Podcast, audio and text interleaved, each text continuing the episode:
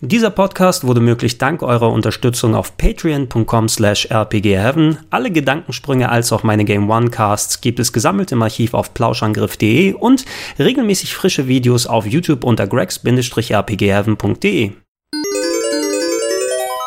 Schönen guten Tag und herzlich willkommen hier auf rpgheaven.de zum Gedankensprung und äh, ja, ein paar Gedanken zu der ersten Episode von Star Trek Picard, gerade frisch rausgekommen ähm, in Europa, zumindest verfügbar über Amazon Prime. Ich glaube in Amerika, wo das natürlich alles produziert und hauptsächlich ausgestrahlt wird, die haben ja die Rechte an diesem CBS Access, einer der vielen Streaming- und TV-Services, die da sind, aber ich bin froh genug, dass man es auch hierzulande gucken und hören kann. Ich bin groß großer Star Trek-Fan, das habt ihr wahrscheinlich, die schon öfter hier dabei gewesen seid, mitbekommen, große Podcasts gemacht äh, bei Rocket Beans TV, beim Plauschangriff. Ich habe häufiger mal, wenn die neuen Filme rausgekommen sind, drüber gequatscht. Ich habe so ziemlich alles hier auf äh, DVD mir gekauft, als es das erste Mal rausgekommen ist, außer Voyager, da braucht man nicht alle Folgen, aber ey, die originale Serie, The Next Generation, Deep Space Nine, alles ganz, ganz große Klassiker und mehrfach geschaut und auch die Filme natürlich und und ähm, hm, eine Sache muss ich aber dann vorneweg geben und ähm, das ist Star Trek Discovery.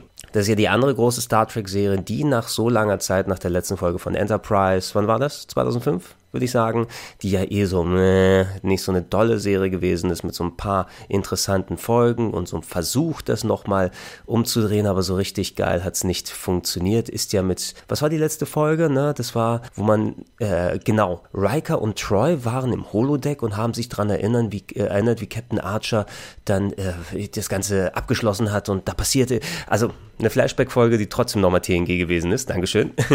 Und seitdem hatten wir ja nicht besonders viel gesehen, bis 2009 die Kinofilme von J.J. Abrams ja wieder die Serie Revives haben, die ein bisschen mehr Star Wars als Star Trek waren, muss man sagen. Ein bisschen mehr natürlich unter moderneren Aspekten das Space-Abenteuer nach vorne gepackt haben. Und ich mag die sehr gerne, die Filme, insbesondere den ersten und den dritten. Ähm, der erste sowieso ist der beste von denen, der zwar erstmal alles etablieren muss, aber die haben neue, schöne Reinterpretationen von Kirk, Spock und McCoy gefunden und auch den anderen Charakteren.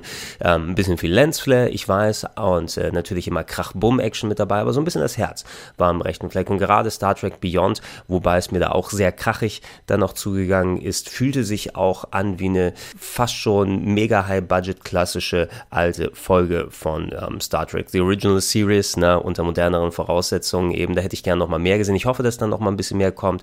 Wir haben ja immer noch Chris Hemsworth als den äh, Vater von äh, Captain Kirk den wir ja nur im, im allerersten Star Trek 2009 gesehen haben. Dazwischen hast du natürlich auch noch ähm, dann äh, den, den zweiten Star Trek-Film, der ja ähm, sehr gemischt angekommen ist im Nachhinein. Ähm, ich habe den damals gemocht, als der herausgekommen ist, da wo natürlich die Geschichte von Khan über Benedict Cumberbatch, einer der klassischsten äh, Star Trek Original Series Charaktere, neu interpretiert wurde. Und das ist ein bisschen ungelenk passiert. Nichtsdestotrotz, ich habe den Film auch ganz gern geguckt und ähm, ich habe den auch sehr positiv damals damals aufgenommen. Äh, wie gesagt, trotz der etwas konstruierten Geschichte und oh, wir wollen so ein bisschen Dualität zeigen im originalen The Wrath of Khan, von dem ich mittlerweile übrigens, ich gucke gerade auf das äh, Filmposter drauf, das ich mir hier in die Wand gehängt habe von Wrath of Khan, der Zorn des Khan, weil ich was Star Trek-mäßiges endlich bei mir in der Wohnung auch haben wollte. Äh, der zweite Film, also der, wann war der? 2012, 2013 würde ich sagen. Ich weiß, dass wir damals Game One Folge 250 müsste es gewesen sein, produziert haben, parallel ist da rausgekommen, sondern als wir fertig waren mit dem Schnitt, sind wir dann ins Kino gegangen mit Kollege Bade und den anderen und haben das geguckt. Und äh, ja, durchaus positiv rausgegangen, aber mit so ein bisschen leicht verschobenen Ideen. Die haben ja so ein bisschen das Bett wieder gemacht, äh, dass Star Trek ins Fernsehen zurückkehren kann. Und das hat ja Star Trek Discovery vor knapp zwei, zweieinhalb Jährchen gemacht. Und diese Serie irgendwie, mh, mm, ich weiß es nicht. Ne? Also es hat den Look der Star Trek-Filme aus dem, aus, aus dem Kino, also was Budget und Effekte und alles angeht. Wirklich krasse Scheiße. Ich bin nicht so warm mit den Charakteren geworden, finde ich. Und es ist mir alles so ein bisschen naja, es muss ja nicht alles dann immer ähm, Star Trek Next Generation Style sein, wo dann auch ähm, äh, nicht immer, sagen wir mal, klassischer Konflikt über äh, dann Schießereien oder Muskelspielchen oder Action oder sowas ausgetragen wird, sondern tiefer gehenden Themen, dass es auch durch mal, durchaus mal eine Episode geben kann, die auf Sci-Fi-Konzepte geht, wo ähm, das Spannendste ist, wenn Picard und andere in einem Raum sitzen und miteinander sich unterhalten und moralische Dilemmas dann äh, ausklabüstert werden. Das war die äh, ganz alte Serie dann auch noch. Aber natürlich Star Trek mit den Jahren, gerade Deep Space Nine, ist ja eine richtige Serialized Space Opera geworden mit dem Krieg gegen das Dominion und allem drum und dran. Da hattest du die Action als aber auch das Emotionale und das Spannende mit reingemischt mit tollen Charakteren. So ein bisschen hat versucht eben Discovery auf diesen Weg weiterzugehen. Der Charakter des Michael Burnham oder der Michael Burnham, weil ich auch nicht verstehe, Michael ist das jetzt so ein gängiger äh, Frauen- und Männername. Muss ich mir immer noch ein kleines bisschen dran gewöhnen, aber die, die, die versuchen es zu schaffen, an ihr dann äh, dran zu hängen hier mit einer Story, die übrigens dann zehn Jahre vor Kirk spielen soll und bei all dem technischen Fortschritt da und Zeitreisespielereien, die da noch mit dazukommen. Irgendwie so als emotionaler Anker hat das für mich nicht so ganz funktioniert und ähm, auch, was waren da auch noch für Sachen, dass irgendwie diese gigantischen Space-Mikroben dafür sorgen, dass man mit Pilzen durch den Weltraum reisen kann und alles. Ich weiß nicht, ob ich das unbedingt gebraucht hätte mit einer Prequel ähm, Star Trek Story Plus Klingonen, die ähm, interessant visuell umgesetzt wurden, also mal anders, äh, ein bisschen erinnern an die äh, Original Series Klingonen äh, und nicht ganz die TNG-Klingonen, die wir später gesehen haben. Aber dafür, äh, wer sich ausgedacht hat, Schauspieler in diese Kostüme zu stecken und denen Zahnprothesen zu geben, damit sie die Klingonenszene haben und die dann in einer äh, ja, neu aufgebauten klingonischen Sprache für 10, 15 Minuten mit Untertiteln und nuschelnden miteinander reden zu lassen und das als dramatisch zu sehen. Ich weiß es nicht, ne? Also so, so ganz hat es für mich nicht funktioniert und ich bin irgendwann im Laufe der ersten Staffel so abgesprungen. Also ich werde mir das wahrscheinlich nochmal angucken, rein des Interesse halbers aus, aber ich weiß noch nicht, ne? Also, also mega geil fand ich das alles nicht. Und in die zweite habe ich so ein bisschen reingeschaut, um auch zu sehen, wo das hingeht. Äh, manche der Kollegen meinten, ey, die zweite, die hat schön einen Turnaround gemacht und das wird echt voll interessant und alles. Wobei aber da auch so ein konstruiertes Mysterium ist und anscheinend ist ja, wenn man dem Ganzen dann nicht folgt, okay, warte mal, diese Person war gestorben, jetzt ist sie wieder zurück, Paralleluniversum, Sektion 31 ist, glaube ich, dann wieder ja die, die Star Trek Underground-Organisation.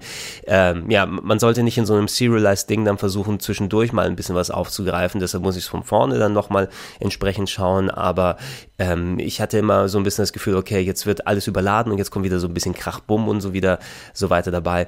Discovery, ob Discovery und ich dann noch gute Freunde werden, ich weiß es nicht. Dazu muss ich es mir von vorne dann einmal in Ruhe geben, wenn ich den Nerv dafür habe. Und die dritte Staffel, die wird ja eh, glaube ich, nochmal komplett andere Sphären ganz in der Zukunft dann aufnehmen. Mal sehen, was die dann äh, beabsichtigen. Aber Star Trek Picard natürlich, ey, The Next Generation. Ja, also ich liebe auch The Original Series und Deep Space Nine, wie schon gesagt, und Voyager in bestimmten Maßen. Aber The Next Generation ist die Serie, die ausgestrahlt wurde, als ich groß geworden bin, wo ich von der Schule damals nach Hause gekommen bin, Freitagabends auf ZDF, zuerst die ersten ein, zwei Staffeln gelaufen und dann jeden Nachmittag auf Sat 1, direkt nach der Schule um 14, 15 Uhr, wann auch immer losgegangen ist, wo sie dann TNG neue Folgen gezeigt haben und tausendmal geguckt und ich finde es fantastisch, finde großartig. Uh, The First Contact als Star Trek 8, der Film, der ist auch sehr, sehr gut, die anderen leider nicht. Leider auch mit einer enttäuschenden Note rausgegangen. 2002, 2003, Star Trek Nemesis, der zehnte Film.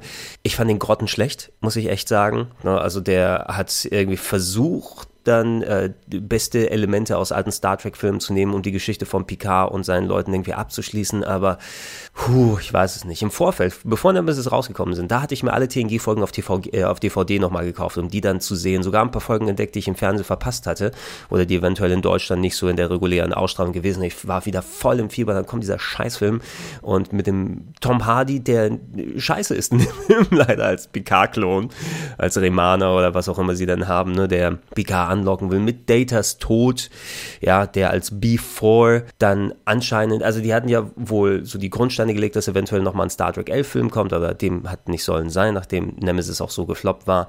Äh, Kollege Data ist ja gestorben in dem oder hat sich geopfert, ne, das große Opfer äh, von Data, aber es gab ja nochmal den anderen Klon, den sie entdeckt haben oder den, den, äh, das zweite Modell, das dritte Modell nach Lore natürlich von Data namens B4, äh, ein Prototyp. Und äh, Nemesis ist ja dann rausgegangen, ähm, dass potenziell Datas äh, ja, Bewusstsein runtergeladen wurde in B4 und dass sich jetzt erstmal äußert, hat diese Melodie gepfiffen, die Data gepfiffen hat. Und ähm, das war so ein bisschen das Letzte, wo wir mit den Charakteren rausgegangen sind. Man hätte theoretisch auch diese ganzen Filme nicht gebraucht, ne, weil gestern, heute Morgen, die, die letzte Doppelfolge von TNG, die war perfekt. Ne, und äh, greift auch das hier auf, was wir in Star Trek Picard jetzt hier sehen. Also ich muss noch ein bisschen so in mich gehen, weil so ich habe nicht mehr die Details tausendprozentig im Kopf und ich habe jetzt keinen Rewatch vorher gemacht, um mich nochmal aufzufrischen, sondern weil so grob habe ich die Sachen im Kopf und was da alles passiert ist. Aber ähm, in gestern heute Morgen, dem Finale von äh, Star Trek TNG von der TV-Serie, die ein paar Jahre vor dem Film dann passiert ist, da hatten wir ja quasi diese verschiedenen Zeitebenen, die miteinander verwoben sind, wo wir ein Picard der Gegenwart, der Zukunft oder sowas hatten und ein alter verlat, äh, verdatterter Picard auf seinen Weinbergen, auf Chateau Picard, äh, dann versucht nochmal die alte Truppe zusammenzutrommeln, um dieses Mysterium zu lösen und ähm, das war echt wirklich eine sehr, sehr tolle Doppelfolge, hat Spaß gemacht, hat nochmal gezeigt, wie die Charaktere zueinander stehen und auch mal ein bisschen so diese ganzen Zukunftssachen nochmal reingeworfen, die immer ganz gut funktionieren bei Star Trek. Ähm, und da ist man eben, hätte man rausgehen können, hey, der Kapitän, der immer so eine leichte Distanz zu seiner Crew gehalten hat, hat sich zum Pokerspiel gesetzt und hat gesagt, hey, jetzt geht's los, jetzt machen wir weiter und äh, ich äh, oder wir sind jetzt eine Familie oder sowas und kriege Tränen noch, wenn ich dran zurückdenke. Es war toll, es war fantastisch. So, ausgehend davon und ähm, so wie das ausschaut, äh, nimmt Star Trek Picard, die Serie, die jetzt in der ersten Staffel angefangen hat, jede, Folge, äh, jede Woche eine Folge von erstmal acht, glaube ich, acht bis zwölf. Also zum Glück machen die ja nicht mehr solche Megastaffeln, sondern konzentrieren sich auf eine Story, die sie erzählen wollen. Die laufen erstmal jetzt auf Amazon Prime, jede Folge hier in Europa und werden dann ähm, laut Patrick Stewart, der gesagt hat, so, so Gott bewahre oder wer auch immer, dann, wenn er dann entsprechend noch äh, bei äh, guten Kräften und am Leben sein sollte, vor allem, ist er auch nicht mehr der Allerjüngste, wobei er schon ganz gut, also ich finde, er hat sich echt gut gehalten dafür, wie er äh, bei Picard jetzt dann ausschaut, nochmal 20 plus Jahre nach dem Film, äh, nachdem die vorbei sind knapp. Äh, es sollen drei Staffeln werden, die eine bestimmte Geschichte erzählen. Und ich hoffe, ich bete, nach dem ganzen Star Wars Debakel, ja, wo sie eine Trilogie von Filmen machen, die innerhalb von vier Jahren erzählt sein soll und die ähm, entweder komplett wegschmeißen, welche Story-Richtung das geht oder alles komplett neu von dem Film erfinden, der serialized eine Story erzählt. Ich hoffe und bete, dass sie wissen, wo sie mit der Story hinwollen und was sie anstellen wollen, weil genau das wird jetzt mit der ersten Folge auf, aufgeworfen und aufgebaut. Und ähm, du wirst quasi in die Ära geworfen, wo gestern, heute Morgen in der Zukunftsebene gespielt hat. Also wir sind nochmal nach dem Ende von TNG, besser gesagt nach dem Ende von Nemesis wahrscheinlich, dann innerhalb ähm, äh, der, der Star Trek Zukunft, welches Jahr war denn das? Ich kann noch mal kurz gucken, ich habe hier nochmal die entsprechende ähm, Wikipedia-Seite auf, mal gucken, welches Sternendatum. Steht das hier nochmal da, wo das spielen soll? Aber 2000, ist das schon 2400, 2300, irgendwas war es doch immer, ne? Wo es dann spielt, ist auf jeden Fall sind nochmal 20, ungefähr 20 Jahre vergangen, nachdem Nemesis wohl passiert ist. Und ähm, da ist einiges im Star Trek-Universum abgelaufen. Die ganzen Filme und Serien haben sich ja nie auf diese Periode konzentriert, die danach gewesen ist, außer in diesem Flash-Forward in äh, gestern, heute Morgen, dem TV-Finale eben. Aber ansonsten die Filme haben Kirk nochmal nacherzählt. Äh, Discovery spielt zehn Jahre vor Kirk, theoretisch. Ne? Wir haben auch noch das ähm, das Kelvin-Universum ist ja bei den äh, Kinofilmen, also da gab es ja auch die storymäßige ähm, Abspaltung, ähm, dass äh, ja sich quasi ein Paralleluniversum gebildet hat durch die Ereignisse, die Spock, äh, der Charakter Spock verursacht hat, mit dem Zurückreisen in der Zeit, mit der Zerstörung von Vulkan und so weiter. Wir sind also noch in der klassischen Timeline bei Picard hier, sonst wäre das ja gar nicht mit der Föderation so entwickelt und ich bezweifle, dass die die Hutzpe haben, wie man so schön sagt, ähm, in dem neuen Kelvin-Universum, dass da trotzdem eine Person wie Jean-Luc Picard und die anderen geboren werden können. Ihr habt ja doch alles komplett verändert dadurch. Aber na gut, ne? Also, soweit ich sehen kann, sind wir noch im klassischen Universum hier und diese Periode wurde ja nicht wirklich irgendwie TV-mäßig oder anderswo ausgebreitet. Und das war für mich auch wieder so ein Zurückkehren. Man sieht ähm, Picard, der dann eben seinen Lebensabend quasi auf seinem Chateau Picard verbringt innerhalb dieser ersten Folge und äh, da auch mit der, ach, das, das fand ich sehr lustig übrigens. Er hat einen Hund und äh, den Hund nennt er Number One, Nummer eins. Ne? Ähm, hab's übrigens kurz auf Deutsch und ein bisschen und dann hauptsächlich auf Englisch geguckt, aber mal reingeschaut. Es gibt auch eine deutsche Synchro. Äh, bestimmte Figuren wie Data haben ihre originale Stimme. Ich meine erkannt zu haben, dass zumindest Picard hatte ja verschiedene Stimmen in Deutsch und die Filmstimme war ja nochmal teilweise eine andere. Ähm, hörte sich schon ziemlich gealtert an und klingt vertraut, will ich sagen, aber es ist auf jeden Fall, würde ich sagen, nicht die klassische TV-Stimme. Da denke ich mal auch, dass die Synchronsprecher wahrscheinlich entweder zu alt sind oder vielleicht sogar auch schon verstorben. Ähm, aber im Original, also ich, ich habe so viel die auf DVD jetzt mittlerweile geguckt. Wenn ich die Möglichkeit habe, würde ich sie auf Englisch dann schauen, einfach wegen der originalen Stimme und Patrick Stewart. So gut die deutsche Synchro dann auch ist. Ne? Also Patrick Stewart ist schon Patrick Stewart. Na, ähm, wir sind auf diesem Chateau Picard und ähm, ja, Picard ist nicht mehr in der Föderation, äh, hat, ist ausgetreten angetreten. Er ist äh, als Admiral ausgeschieden und ähm, hatte aber anscheinend noch ähm, ja, so, ich will jetzt nicht sagen PTSD oder sowas, aber ähm, Regret. Ne? Er hat noch einige Sachen, die, die unvollendet ihm erscheinen und ist nicht im Positiven wirklich da rausgegangen. Ah, eine Sache, die mich, die mich so leid, oh, das, das, das hat das hat's mir ein bisschen am Herz gezogen. Aber Data, Data ist tot. Ja? Data hat sich ja geopfert in Star Trek Nemesis äh, und, und äh, wie gesagt, wir sind rausgegangen aus Star Trek Nemesis, aus dem Film, mit dem Gefühl, oh, Data hätte seine Emotionen in Before runterladen können. Und wenn es in Star Trek 11 gegeben hätte, dann hätten wir wahrscheinlich bestimmt gesagt, ja, guck mal, und dann Before nennt sich jetzt Data, weil Datas Bewusstsein bis zu diesem Punkt war gequicksaved. Und jetzt sind wir da drin. Ähm, Star Trek Picard geht davon aus, dass der Download von Datas Emotion, von Datas äh, Bewusstsein in Before nicht geklappt hat. Man dachte, dass sich da was manifestiert hat, aber letzten Endes ist der größte Teil von Data komplett verloren gegangen und Before wurde ähm, auseinandergenommen danach und äh, hier in, ich glaube, in Dames, im Daystrom Institut müsste das gewesen sein, in der Robotics Abteilung auseinandergebaut und ist da in dem Regal jetzt drin. Ne? Und äh, aber PK hat Träume. Er träumt von Data und sehr schön Brent Spiner wieder zu sehen, wobei der schon ziemlich gealtert ausgesehen hat. Aber ich habe jetzt im Nachhinein gelesen, dass der auch nochmal digital verjüngt wurde. Also ich weiß jetzt nicht genau, wie Brent Spiner, der Schauspieler von Data, heutzutage ausschaut. Der muss wahrscheinlich ziemlich mit Falten und Furchen ausgestattet sein. Er sah sehr aufgedunsen aus in seiner Data-Rolle Rolle jetzt hier und du kannst natürlich nicht den ewig jungen, jungen ähm, Androiden machen, fast 40 Jahre, in, oder na gut, 30, 35 Jahre, sagen wir mal, 87 war ja TNG, also ein bisschen dauert es noch bis zu den 40.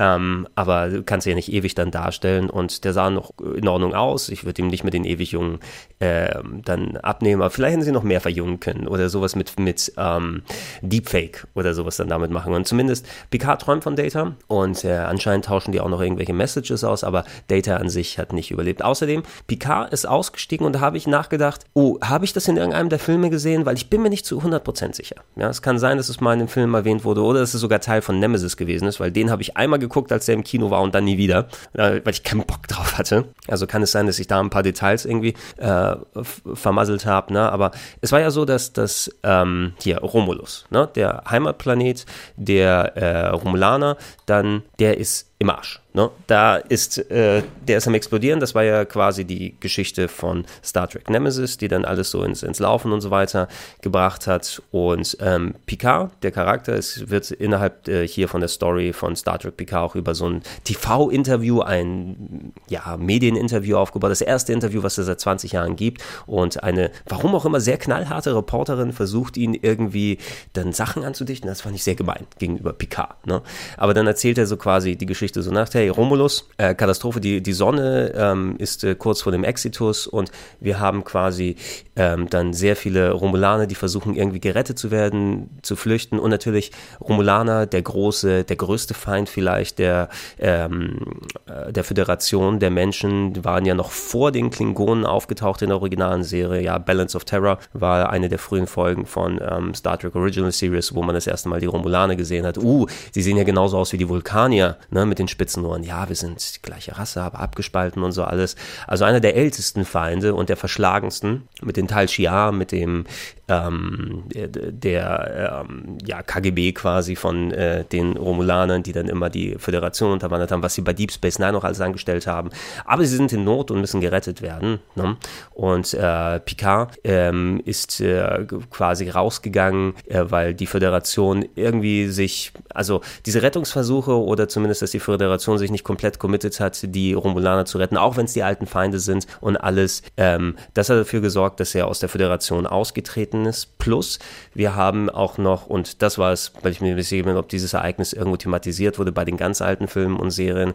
Es gab einen ähm, Aufstand der Syn Synthetics, der Syntheten, der Roboter, die im Star Trek-Universum ähm, benutzt wurden, um quasi Fronarbeit, ähm, Leistungsarbeit, Sklavenarbeit zu machen, wie so häufig bei solchen Zukunftsszenarien aber passiert. Äh, ähm, die haben eine Revolte geführt, parallel zu diesen Sachen oder zumindest nah dran, ähm, auf dem Mars und auf Utopia Planitia, dem der Schiffswerft, wo dann die ganzen Star Trek-Schiffe entstanden sind. Ich glaube, war die auch auf dem Mars oder Mars Nähe? Ich, wenn ich mich erinnere, war die im Orbit und da wurden viele dieser Syntheten, dieser Androiden benutzt, um da entsprechend diese Arbeit zu verrichten. Und so Blade Runner-Style haben die eine Revolte gemacht und äh, haben für sehr, sehr viele Tode gesorgt und seitdem gibt es ein Verbot der Syntheten. Im Star Trek-Universum ist es noch ein bisschen anders, weil da gab es ja nicht überall Roboter, das war nicht so gang und gäbe, Androiden-Roboter, sondern Data durch ähm, Dr. Noonien Sung gebaut und natürlich seine ganzen Offshoots mit Law und Before und Lal hatten wir ja auch noch die Tochter in Anführungsstrichen von Data in Staffel 2, will ich jetzt sagen, von TNG die ja nochmal dazugekommen ist. Ähm, so Modelle gab es, oh, und äh, natürlich auch die Mutter von, ähm, äh, die, die, Frau von Nunien Sung, die nicht wusste, dass sie ein Android ist. Aber es gab einige, wo Dr. Nunien Sung das positronische Gehirn entwickelt hat, das so eine menschennahe, ähm, ja, menschennahe Kreatur aus Data gemacht hat, ne, die, die, für sich denken kann, die selbst als Mensch klassifiziert werden kann. Es war trotzdem ein Unikum. Ne? Es, sagen wir mal, es gab wirklich nur dann eben Data und diese ganzen kleinen Offshoots, die aber nicht wirklich dann irgendwie damit reingegangen sind. Aber keine andere als Nunien Sung konnte eben replizieren, um zu sehen, ähm, wie wir solche Kreaturen äh, mit positronischem Gehirn, me mechanische Kreaturen mit Bewusstsein erschaffen können. Und äh, eine der besten Folgen von TNG, Staffel 2, The Measure of a Man, ähm, Bruce Maddox hieß der Doktor. Und das habe ich nochmal im Nachhinein geguckt, weil sein Name nochmal hier aufgekommen ist in Star Trek PK. Ähm, der war der, der treibende Faktor der Folge, der auf die Enterprise gekommen ist und gesagt hat, hey, Data ist ja ein Android, ja, und ähm, ist also kein lebendes Wesen. Er gehört der Föderation. Ich verlange, ihn auseinander zu äh, und äh, zu gucken, was äh, bei, bei ihm so funktioniert oder nicht, um dann Kopien von ihm zu erstellen, weil es soll ja kein Unikum bleiben, ne, und es besitzt der Föderation und so weiter. Und äh, ich will, dass wir mehr von denen natürlich hier haben. Ne? Und da war es wirklich eine tolle Folge, eine ethische Debatte darum, ähm, wirklich klassische Sci-Fi-Konzepte, äh, wann klassifizierst du Leben als Leben, ähm, Data, also diese, diese eine Szene, wo, ja, natürlich ist es ein Gimmick für die Folge gewesen, aber sie haben dann Riker genommen, um quasi ähm, die Anklage ähm, zu vertreten und Riker hat sein Menschenmöglichstes getan, weil er natürlich auch, er ist der Freund von Data und Picard und so weiter, aber es ist auch seine Aufgabe als Starfleet-Offizier und wurde dazu aufgerufen, diese, diese Diskussion dann untereinander, wo ähm, Riker dann den Ausschalter von Data gefunden hat, also lebende Wesen könnte man die einfach ausschalten und ihn klack ausgemacht hat und alles. Letzten Endes sind sie ja dabei verblieben oder es ist dann nicht dazu gekommen, dass Data auseinandergeschraubt wird, sondern er konnte weiter sein Leben leben. Aber er, ist, äh, er hat Bruce Maddox, der das dann facilitieren wollte, dann gesagt, hey, irgendwann mal studieren Sie weiter, vielleicht wird es die Möglichkeit geben, dass ähm, auch, äh, ja, Sie weiterkommen, so, aber ich bin ein Wesen und ich werde weiter existieren und ich wünsche Ihnen viel Erfolg. So in dem, in dem Sinne ungefähr. Ne? Ähm, und dann ist ja viel passiert, Data gibt es nicht mehr, ne? wir haben Before eben noch die Reste und und so weiter. Bruce Maddox hat gemacht, was er da macht, ne? In den ganzen mittlerweile fast, ja, warte mal, es sind 20 Jahre seit Star Trek Nemesis. Und Nemesis war 2002, 2003, also nochmal 15 Jahre nach äh, dem Anfang von TNG, also grob über 30 Jahre seitdem vergangen, innerhalb, wenn die die Echtzeit dann mitnehmen, innerhalb von den Sterndaten und so weiter, haben wir 30 Jahre plus nach Measure of a Man, nach der Folge, nach den Ereignissen, die da passiert sind. Und ähm, ja, die, die Serie hat es noch nicht ganz so ausgeführt, aber man könnte vielleicht dann sehen oder denken, die, man weiß natürlich nicht, wie diese Syntheten dann entstanden sind. Die sind nicht Data-Äquivalente, das sind nicht dann ähm, Wesen mit Bewusstsein oder zumindest nicht von dem da irgendwas gewusst wurde und so weiter. Aber letzten Endes, ob es jetzt eine Fehlfunktion war oder ob es dann eine ähm, ja wirkliche Bewusstseinsfindung oder so, das, das hat die Serie auch noch gar nicht irgendwie wirklich erkundet und so weiter und geschaut, was genau da Phase ist. Aber anscheinend es gab diesen Aufstand, ne, womit äh, es ganz auch ganz viele Tote auf dem Mars gegeben hat. Utopia Planitia nicht mehr da ist, die Schiffswerft und alles. Und das hat dafür gesorgt, dass ein Verbot der Syntheten ist. Dementsprechend auch die Reste von Before in dem Schrank, die ganzen ähm, Wissenschaftseinrichtungen wurden auf Sparflamme runtergedreht, weil einfach dann so ein Anti-Syntheten-Sentiment dann herumherrscht. Und das gefällt natürlich Picard auch nicht, weil gerade auch Data damit reingezogen wird und äh, im, im, öffentlichen Ansehen auch immer, äh, also auch, auch wenn Data nicht wirklich mit dem Stuff irgendwie direkt zu tun hat, ne? aber ähm, es, es, ist natürlich eine vertane Chance oder auch sowas. Ne? Wenn Picard 20 Jahre später immer noch seinem Freund ähm, hinterher trauert, ne? dass er Data verloren hat und ähm, äh, ja, die, die Gesellschaft allgemein sich äh, von, von diesem Wunder eines Data, von dieser, von dieser Person mit äh, mechanischen Innereien, ja, mit einem Bewusstsein und allem drum und dran entfernt hat, weil dieses wirklich tragische Ereignis auch passiert ist, aber das war auch das Kind mit dem Badewasser ausschütten. Dann, ne? Wir sind quasi in dieser Seite angekommen. Ich weiß jetzt nicht, also diese Reporterin, die schien sehr auf äh, Konfrontation aus und sowas. Ich weiß nicht, ob sie Picard eine gewisse Mitschuld gibt. Haben sie genug getan, um die Leute zu retten? Was ist da, weil das ist alles irgendwie miteinander verwoben. Ich muss die Folge jetzt nochmal gucken ähm, und mich nochmal ein bisschen auffrischen, wie das mit den äh, Flüchtlingen von Romulus dann zusammenhängt, dass da die Föderation nicht genug getan hat und Picard deshalb aus der Föderation aus Protest ausgestiegen ist. Aber anscheinend hängen noch diese Synthetensachen hier irgendwie mit drin. Und ähm, schön war zu sehen, zumindest auch wenn Picard gealtert ist, äh, Picard ist immer noch Picard. Ne? Und äh, in gebrochenem, schlechten Französisch spricht er auch mit seinem Hund. Das ist ja ein Franzose, Jean-Luc Picard, der in einem tiefen britischen Akzent mit allen zusammenredet. Ist ja auch nicht ganz das Richtige, aber egal. Ne? So war es ja noch immer. Und wir sind in dieser Situation und da kommt ähm, eine weitere Ebene mit rein. Der Charakter von Dash, einer jungen Frau, die auf einmal, ja, die, die ihres ihrem Leben nachgeht und auf einmal ähm, von äh, schwarz gekleideten Kreaturen überfallen wird, ähm, schnappt sie, bevor sie sich aktiviert, äh, packt ihr den Sack über den Kopf und dann aktiviert sie sich und macht dann super Karatekämpfe und haut alle kaputt und tötet sie. Dann, what the hell, was habe ich gemacht, was ist hier los? Ne? Und in ihrem Kopf sieht sie Picard und sie geht zu Picard, um mit ihm dann entsprechend zu reden und ähm, so nach und nach, wie sich, äh, ist ein bisschen so wie, ja, wir haben es mit äh, Kollege Simon und Kollege Schreck geguckt, nachdem wir den Podcast, äh, Live-Podcast äh, aufgenommen haben, den Live-Plauschangriff in Essen, der vor ein paar Tagen gewesen ist. Und dann haben wir im Hotel, weil die erste Folge gerade online gegangen ist, das gemeinsam geguckt, so ein bisschen die Diskussion. Und äh, da hatte Kollege Schreck ganz recht, also er hatte so, so ein bisschen Columbo-ish gewesen, ja, wie Columbo, der TV-Detektiv, der ne, einem Mysterium hinterhergeht. Und äh, hier ähm, ermitteln eben, warum diese Frau, die dann zu Picard gekommen ist, diese Darshi nicht wusste, wo sie hin ist und gesagt hat, hey, ähm, ich weiß nicht, was passiert ist mit mir. Auf einmal ist, sind diese Leute gekommen, ich habe sie umgebracht. Ich, keine Ahnung, ich bin total verschreckt und in meinem Kopf wusste ich aber nur, ich habe ihr Bild gesehen und äh, ich hatte das Gefühl, ich bin sicher bei Picard und so weiter. Ne? Und Picard gilt es zu ermitteln, okay, was ist da passiert? Wie hängt das dann mit einem zusammen? Und er geht los und untersucht dann eben Sachen, die dann ähm, entsprechend mit verschiedenen, also er sieht bestimmte Indikatoren und schließt dann daraus, dass diese Dash anscheinend auch ein Synthet ist, eine künstliche Figur mit Emotionen, die nicht weiß von sich wahrscheinlich, dass sie ein Roboter ist, ne, oder ein Android ist, besser gesagt. Ähm, und äh, sucht da die Verbindung. Gibt es vielleicht eine Verbindung zu Data oder nicht?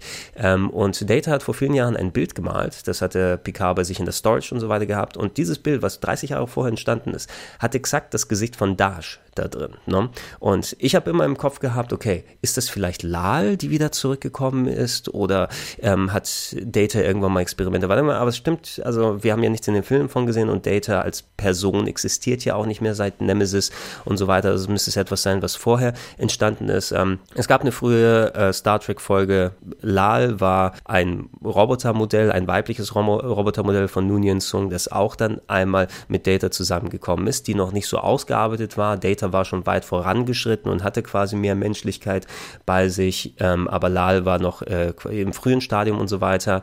Und ähm, ja, Data hat sie quasi als seine Tochter ad äh, adoptiert. Ne? Und ähm, äh, wie so eine Art Protomodell von Data in weiblich, wo ihr so ein kleines Kind, wo ihr, ihr Sachen beibringt. Es war echt emotional, weil Lal hat es quasi nicht überlebt am Ende der Folge und äh, Data musste seine Tochter zu Grabe tragen sozusagen. Und ob da vielleicht irgendwie so dieses Verlangen oder der Wunsch geblieben ist, sich weiter, ob es jetzt fortpflanzen, ob du es nennen willst, oder zumindest dem Projekt Lal nochmal ähm, eine Chance zu geben. Ne? Oder ob mit dem abgeschalteten Roboterkörper, weil die hatte auch eine gewisse Ähnlichkeit mit Lal. Also nicht die gleiche Schauspielerin natürlich, weil das jetzt hier eine junge Frau war und wir die Folge auch schon in Richtung 30 Jahre, über 30 Jahre mittlerweile, dann, äh, oh ja, doch, über äh, 97, ja, tatsächlich, ne? über 30 Jahre her, seitdem die ausgestrahlt wurde. Holy shitballs. Ähm, äh, dass es nicht die gleiche Schauspielerin, aber zumindest eine gewisse Ähnlichkeit hat und vielleicht auch tributmäßig die die Schauspielerin so ausgesucht haben, die Dash verkörpert hat, dass es danach angeht. Aber anscheinend ist das eben, ja, aus Data hat irgendwas konkret damit zu tun. Picard geht dann zum ähm, entsprechenden Institut, wo, die, wo B4 verwahrt wird. Und da hören wir wieder über das Werk von Professor, von, von Dr. Bruce Maddox. Das war eben der, der Data auseinanderbauen wollte. Der wohl, ja, ich denke jetzt mal, und das auch nur nachdem ich die erste Folge gesehen habe. Ne? Das ist, ich habe mich nicht weiter informiert, ob da irgendwelche Spoiler und andere Sachen da sind. Also keine Ahnung, ob das ist jetzt alles spekulativ, aber das möchte ich einmal hier dann so ausdrücken. Ähm, es wird auch nicht, denke ich mal, so sein, dass ich jetzt regelmäßig Reviews oder so mache, aber ich habe jetzt ein bisschen so Redebedarf und Ausdrucksbedarf.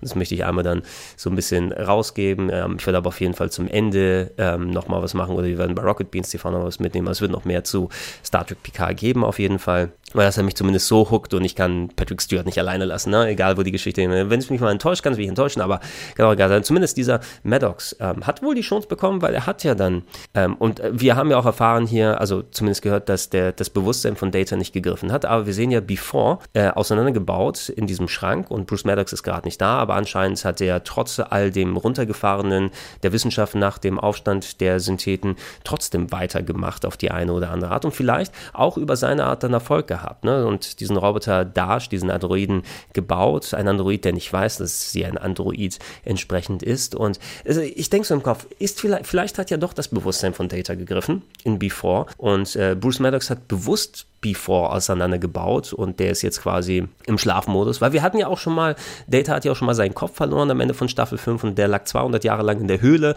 nachdem er vorher mit Mark Twain geredet hat, mit diesem ähm, Ophidien-Wesen, äh, ja, die mit diesen ähm, ähm, Schlangen den Leuten die Lebenskraft ausgesaugt haben. Zumindest der kann ja lange überleben, wenn er abgeschaltet ist, Data, wenn genug Saft noch da ist. Ähm, und eventuell, wer weiß, wie das dann zusammenkommt oder nicht, der ist momentan da eben auseinandergebaut, bevor, ob der Datas Bewusstsein drin ist oder nicht.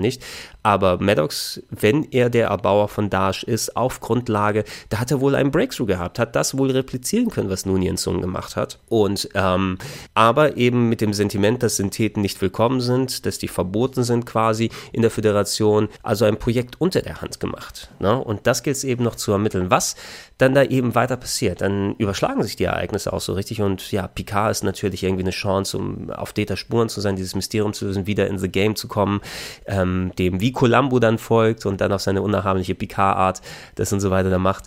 Ähm, die Ereignisse überschlagen sich, ne, da kommen wieder diese Angreifer, Dash wird äh, zerstört, dann krass, ne, gerade äh, diesen Charakter dann zu sehen bekommen und dann ist sie nicht mehr. Es stellt sich heraus, dass äh, die Angreifer wohl Romulaner sind, ne? Und die einen gewissen Groll den, ähm, den Syntheten gegenüber hegen. Also hängt wahrscheinlich wirklich damit zusammen mit dem Aufstand der Syntheten und was da zusammengekommen ist. Wie gesagt, die Ereignisse habe ich nicht zu 1000 Prozent jetzt vor Augen. Da muss ich mich im Nachhinein nochmal gucken, wie die zusammenkommen, weil die wurden mit so ein paar Erklärungen und Sätzen innerhalb der Folge hier thematisiert und besprochen. Aber es muss ja nicht unbedingt sein. Also äh, es war nicht so deutlich, dass man da so die Zusammenhänge gesehen hat. Oder wird dann nochmal in den späteren Folgen drauf eingegangen. Es gibt bestimmt irgendwas, warum die Romulaner Iraner ausgerechnet, die jetzt ja wohl heimatlos sind, von denen auch viele nicht von der Föderation dann gerettet wurden und jetzt, dass sie direkt auf die Syntheten dann losgehen. Die werden besiegt, alle inklusive einem richtig guten ähm, German Suplex. Ja, Dash nimmt, haut einen wirklich smoothen German Suplex daraus und ein Suplex verbunden mit Star Trek und Jean-Luc Picard. Ja, das einzig Bessere wäre, wenn Jean-Luc Picard noch einen Suplex gemacht hätte. Einen geilen German Suplex und richtig einen mit Brücke und alles. Oh, das wäre toll gewesen. Äh, Dash stirbt, Dash wird zerstört, aber ähm, Dash ist nicht die einzige anscheinend, denn ähm, wie sich auch dann herausstellt, äh, diese Androiden oder je nachdem, wer Dash gebaut hat, hat äh, eine zweite, ein zweites Exemplar gebaut. Zwillinge sozusagen, um zu sagen, ja. Äh, in der Art, wie sie entstehen, ist es wohl etwas, dass sie immer mit zwei Modellen oder so arbeiten. Und wir sehen auch, wo dieses ist. Und da sind wir am Ende der Folge angelangt. Dash befindet sich mit äh, romulanischen, äh, Dash, nein, die Schwester von Dash. Ähm, ich gucke mal kurz, es ist Soji Asher heißt die ähm, in einem ähm, romulanischen, was, was war das, Wiederaufbaucenter oder so, da ist sie da und redet mit einem äh, Romulaner, der auch, ey, mein Bruder ist gestorben und alles hier und so weiter. Ähm, anscheinend ist sie auf der anderen Seite jetzt hier, ne? keine Ahnung, ob ihr bewusst ist, dass sie ein Android ist oder anscheinend hat sie Kontakt mit ihrer Schwester gehabt, weil sie ein bisschen so über sie redet, also die Soji, die genauso ausschaut, nur mit anderer Frisur, weil es ja individuell, ne? Zwillinge müssen sich ja individualisieren und dann wird aufgezoomt und die sind in einem fucking Box Borg-Kubus drin. What the hell? Was, ein Borg-Kubus? Was haben denn die Romulaner mit Syntheten? Und wobei, die Borg und Syntheten, ja, verstehe ich so, so halbwegs. Ähm, ich will nicht zu weit vor, vorausgehen. Äh, ich habe ein bisschen was mitbekommen, also nicht was inhaltlich bei den anderen Folgen passiert, aber was so die Cast und Crew angeht, die hier dabei ist. Ne? Und viel, das muss man natürlich auch zugeben, das ist immer von solchen Revivals dann, guck mal, kennst du dieses Element? Ne? Da wird auf die Nostalgie komplett draufgehauen. Oh, Picard ist wieder zurück, es wird dieses Ereignis referenziert. Das ist so die einfachste Methode. Das ist die Star Wars Methode. Ne? Guck mal, was es gab. Ah, die Jedi und die Midichlorianer und das kenne ich aus Episode 3. Ist immer natürlich etwas, was du bei solchen Revivals reintust. Es sollte nicht nur das vorherrschende Element sein, was dich reinzieht. Ich finde, eine Mischung ist wichtig zwischen beiden Sachen. Und Picard nimmt viel von diesem Nostalgiefaktor, den es reinwirft, aber versucht auch noch was anderes zu erzählen. Und ähm, ich habe, wie gesagt, einen Blick auf die Castliste bekommen. Will noch nicht sagen, wer denn da alles dabei ist, aber ich hatte so ein paar Gedanken im Vorfeld, wie diese Folge verlaufen kann anhand ähm, der äh, Castliste, die wir gesehen oder die, die es rausgibt. Ähm, jetzt hat so ein bisschen meine, meine Erwartungen umgedreht und ein bisschen in eine andere Richtung. Also äh, es ist einerseits kannst du sagen, okay, äh, wann ist äh, der Mensch ein Mensch und, und sind Roboter, haben sie Rechte und so weiter. Auch bei Star Trek wurde es selbst thematisiert, ne? damals mit den Naniten, die kleinen Wesen, die dann eigenes Bewusstsein bekommen haben und Data er wollte sie retten, auch wenn es bedeuten kann, dass Menschen eventuell sterben und so weiter, wurden ja auch häufiger mal diskutiert und im Sci-Fi, Blade Runner habe ich genannt, Blade Runner hat sich dieser Thematik schon auch äh, vor äh, fast 40 Jahren dann angenommen und thematisiert. Das hat ja was Blade Runner-eskes mit den Sachen hier drin gehabt. Ähm, aber wir haben dann jetzt ja, ja, ich hatte gedacht, es geht in eine dezent andere Richtung, nicht, dass Data die Grundlage ist und dass äh, Dash, LAL 2, LAL 3 äh, Datas Tochter dann sein soll, wie dieser Bruce Maddox hier drin hängt. Ähm, es sind die Grundelemente genommen worden und wurde eben ein neues Mysterium aufgebaut und ähm, ein neuer Twist. Ich muss nur sehen, worauf die jetzt hinwollen, weil ich kann es nicht zu 100% sagen. Wo kommen denn die Borg denn nochmal her? Na, weil die Borg an sich ich meine, in Star Trek wurde die Borg-Königin ja getötet oder quasi erledigt und so weiter, aber wir hatten ja noch dann Voyager, ne? Und Voyager ist ja durch das Borg-Territorium geflogen und die hatten ja ihre Run-Ins mit den Borg teilweise. Ein paar von den Folgen waren ganz cool, viele von den Folgen waren ziemlich scheiße. Janeway hat sich ja sehr mit dem Borg, mit der Borg-Queen auseinandergesetzt und sind, sind wir nicht so verblieben, dass Janeway die Borg besiegt hat, sozusagen, ne? und aus ihren Klauen entkommen ist und die keine Queen oder zumindest die, den Virus, was auch immer da gewesen ist, ne? Dass die Borg nicht mehr klassisch die Borg sind, sondern die sind ja auch aus dem Föderationsterritorium raus und so weiter. Ähm, ist es ein neuer Versuch der Borg? Haben sie sich reorganisiert? Wie ist das eigentlich mit dem Ende von Voyager dann abgegangen? Weil das sind ja alles Sachen, die passiert sind und die auch Relevanz dann spielen werden, ne? wenn die Borg jetzt mit dazukommen. Die Borg sind ja so ein, so ein Zwischending, kann man sagen. Ne? Menschen, die zu äh, mechanischen Drohnen als kollektives Bewusstsein gemacht wurden. Und Data hatte ja auch seinen Run-In mit den Borg in Star Trek 8, wo er ja verführt werden wollte, von der äh, verführt werden sollte, sagen wir es mal, von der Borg Queen, ne, die menschliche Haut da drauf und so richtig richtige Emotionen, nochmal äußerliche Emotionen zum Spüren, ähm, außerhalb seines äh, simulierten Emotionschips, den er in Star Trek 7 ja bekommen hatte. Und er hat auch gesagt, ich war ähm, interessiert am Angebot für 0,00 schieß mich tot Sekunden. Ne? Also ein lustiger Gag am Ende. Aber ja, also irgendeine Verbindung zu Data und den äh, Borg gibt es natürlich auch. Und da kann natürlich auch was irgendwie damit drin zusammenhängen. Also es war jetzt nicht, diese erste Folge war unterhaltsam, auf jeden Fall sehr unterhaltsam. Wer sehr schön, Patrick Stewart wiederzusehen. Ich hätte nicht die krassen Hardcore-Kämpfe gebraucht, wobei ich mich sehr über den Suplex gefreut habe. Das ist so eine, ja, ein, ein notwendiges Übel, sagen wir mal. Ich beschwere mich jetzt auch nicht, dass da cool inszenierte Fights und so weiter sind, solange Picard die Karate-Moves nicht auspacken muss, sondern es über andere Sachen macht. Ein bisschen Action ist da drin. Es war zum Glück nicht so hektisch wie Star Trek Discovery mit seinen alle Nasenlängen-Explosionen und alle heulen und alles platzt und, und so weiter und überlädt äh, mich mit ähm, Sinnes, äh, ja, Reizen die ganze Zeit über. Das war dem jetzt nicht jetzt so. Es hatte so ein paar pointierte Action-Szenen, aber das Mysterium mittendrin. Ähm, und ich bin gespannt darauf, wo das hingeht, weil das war nochmal so, so, so ein Curveball am Ende, ne? dass die äh, Restromulaner mit dem Borg in diesem Borg-Kubus jetzt drin sind und ähm, die anscheinend eben auf die, ich weiß nicht, haben die Angst vor den Androiden, dass da noch mehr ähm, Androiden mit Bewusstsein geschaffen werden, dass die irgendwie mit, dass die Bruce Maddox Arbeit äh, verfolgt haben ne? und immer von hinten versuchen, die Fäden zu ziehen. Keine Ahnung, ne? So agieren ja die Borg eigentlich auch nicht, aber die Romulaner agieren so. Und wenn die Borg und die Romulaner sich zusammengetan haben, es waren ja auch keine, die Romulaner waren keine Borg-Drohnen und die Leute, es waren richtig, es waren, ja, humanoide Wesen, ne? die ihr eigenes Bewusstsein hatten, haben jedenfalls den Anschein gemacht. Und es waren also kein, es waren Borg-Kubus, wo die drin gewohnt haben. Vielleicht war der ausgehöhlt und den haben sie übernommen. Die Borg gibt es nicht mehr. Aber wer weiß, wo das denn alles hingeht. Ich bin auf jeden Fall sehr gespannt. Wie gesagt, das alles ist bei ähm, CBS Access in Amerika und bei Amazon Prime jede Woche dann eine, wenn ich nochmal so viel Redebedarf nach der zweiten Folge, aber werde ich es nochmal machen. Ich habe einen Spaß gehabt, bin interessiert zu sehen, wo es da hingeht. Auf jeden Fall catcht mich jetzt schon mehr als Discovery und ich hoffe, sie vergeigen es nicht. Das ist das, ne? Ähm, ja, ey, wollte mich einmal nur ausdrücken. Warum auch nicht mal ein bisschen Podcast-Style nochmal extra was machen? Ähm, ich bedanke mich bei euch fürs Zuhören. Wenn ihr mehr wieder diese Sachen hier hören wollt, habt ihr wahrscheinlich dann schon auf plauschangriff.de gesehen oder in den Gedankensprung-Feeds. Äh, da kriegt ihr sowas, wenn ihr es abonniert immer. Ansonsten geht gerne auch auf rpgheaven.de vorbei. Da gibt es Videos regelmäßig bei mir bei YouTube, Rocket Beans TV natürlich. Tobe ich mich sehr oft aus. Plus, äh, wenn euch sowas wie hier gefällt und ihr es mir möglich machen wollt, ähm, sowas mehr zu machen für euch, dann würde ich mich freuen, wenn ihr mich mit einem kleinen monatlichen Betrag unterstützt, sofern ihr es noch nicht macht. Unter anderem bei patreon.com slash rpgheaven, bei steadyhq.com slash rpgheaven oder gerne auch direkt unter paypal.me slash Ich war der Gregor, das war meine Gedanken, mein Gedankensprung zu Star Trek Picard, der ersten Folge der neuen Serie aus dem Star Trek-Universum und ich verabschiede mich. Tschüss.